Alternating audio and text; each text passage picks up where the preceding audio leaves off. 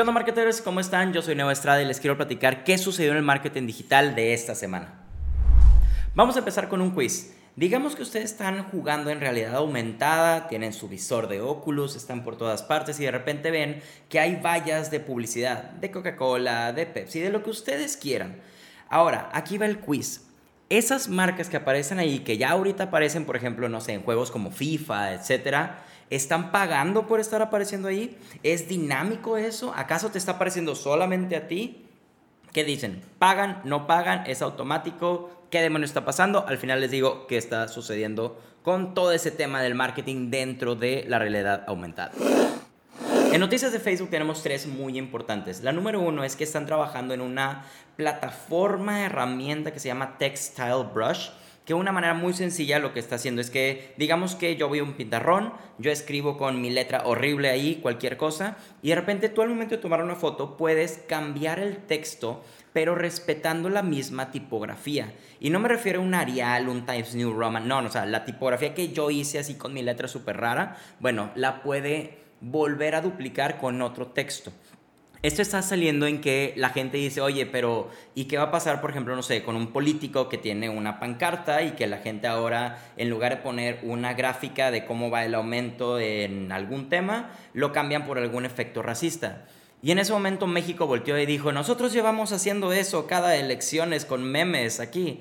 Entonces, el tema aquí no es tanto el que se pueda, no es algo nuevo, es algo que en Photoshop se puede hacer de una manera relativamente sencilla, pero aquí la clave es relativamente, porque esta nueva herramienta lo que va a hacer es que tal cual, Toma la foto y con un par de clics ya puedas cambiar el texto, haciendo que haya muchas más falsificaciones en documentos, en imágenes, en todo. Lamentablemente no tenemos una herramienta que pueda revisar si algo está falsificado o no, pero pues veremos qué sucede en un futuro.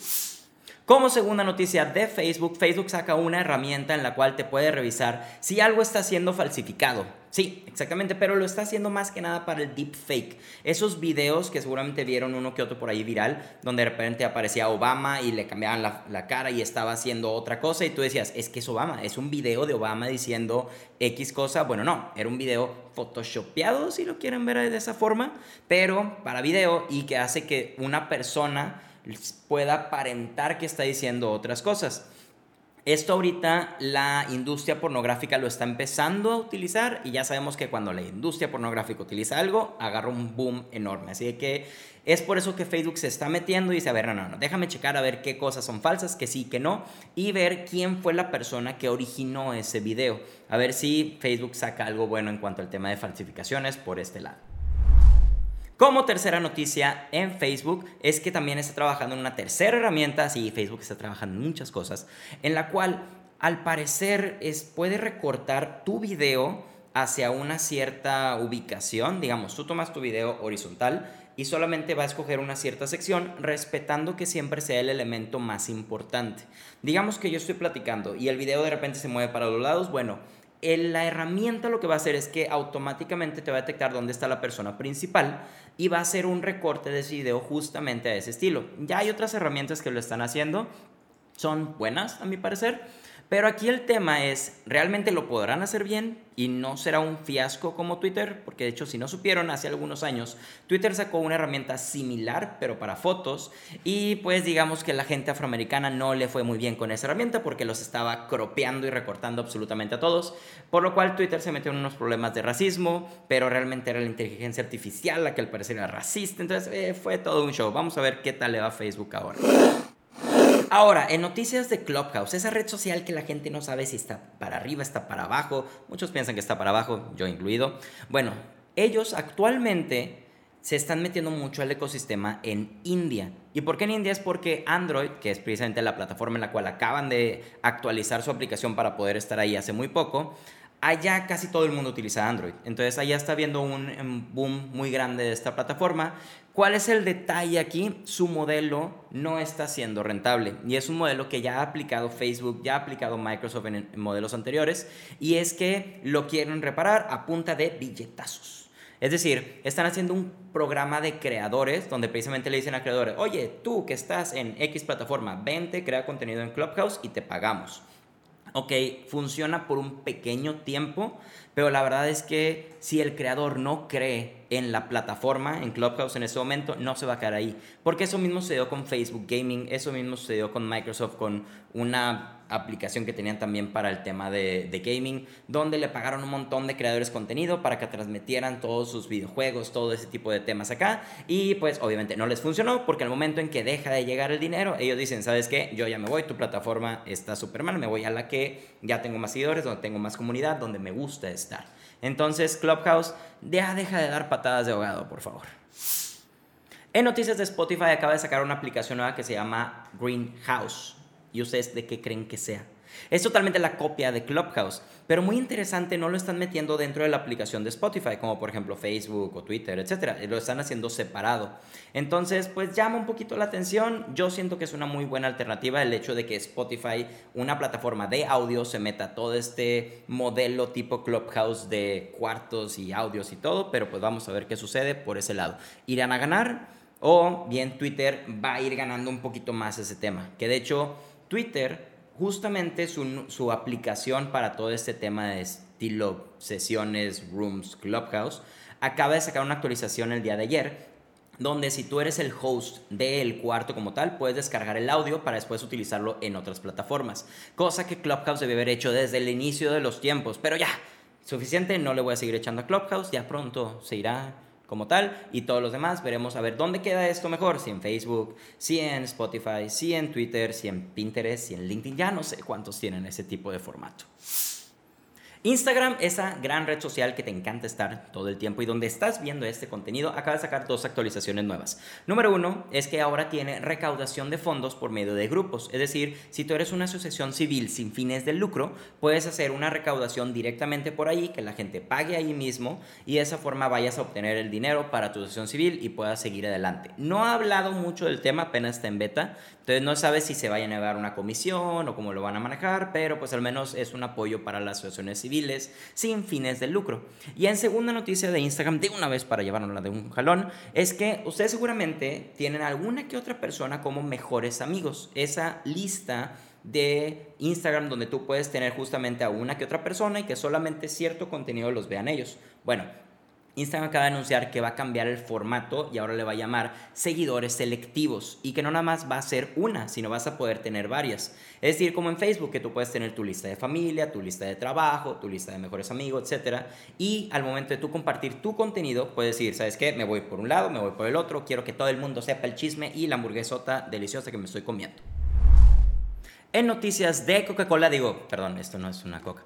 En noticias de Coca-Cola, Cristiano Ronaldo los hizo temblar totalmente. ¿Por qué? En una eh, sesión como que informática, hablando de fútbol y toda esta bola de cosas que yo no tengo ni idea, eh, tenía dos Coca-Colas enfrente y de repente se le quedaba viendo y decía, yo no quiero esas Coca-Colas. Entonces las agarró, las escondió y le dijo al mundo, no tomen coca, tomen agua.